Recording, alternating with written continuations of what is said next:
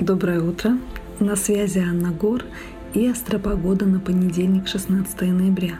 До 8.40 утра продолжается магическое новолуние. Время благоприятное для составления планов на месяц вперед.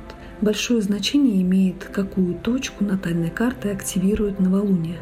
Именно там, в этом месяце, произойдут изменения – если вы знаете свою натальную карту, посмотрите, в какой дом попадает 23 градус Скорпиона. Затевать новые дела сегодня не рекомендуется, так как лунный месяц только начался и энергии для свершения пока маловато. Желаю вам удачного дня и до связи завтра.